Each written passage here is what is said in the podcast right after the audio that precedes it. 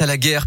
L'Ukraine où, le cap des 2 millions de personnes déplacées devrait être atteint aujourd'hui ou demain selon l'ONU. La guerre a déjà poussé plus d'un million sept cent mille personnes à se réfugier dans les pays voisins.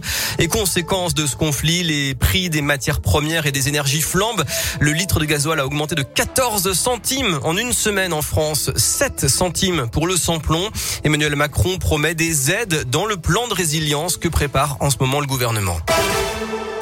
Dans l'actu de ce 8 mars, la journée internationale de lutte pour les droits des femmes, de nombreuses manifs sont organisées partout dans la région pour dénoncer les inégalités entre les femmes et les hommes et pour dire stop aux violences sexistes et sexuelles.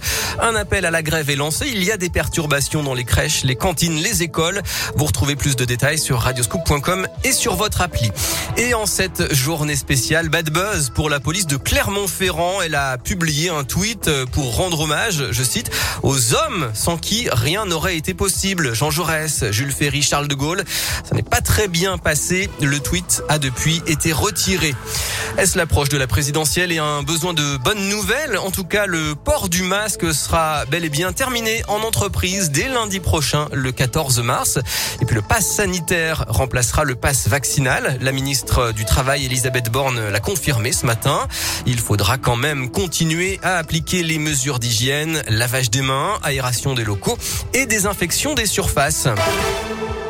Le sport, le football, deux matchs ce soir en huitième de finale retour de la Ligue des Champions. Liverpool, Inter Milan et Bayern Munich, Salzbourg. Troisième étape de Paris-Nice entre Vierzon dans le Cher et dans le Palestel dans la Creuse. Le Français Christophe Laporte porte toujours le maillot jaune. Et puis enfin Julien Clerc, Calogero, Patty Smith, M ou encore Jacques et Thomas Dutronc. Le programme des Nuits de Fourvière vient d'être dévoilé. Le festival lyonnais aura lieu du 2 juin au 30 juillet. La billetterie ouvrira mardi prochain.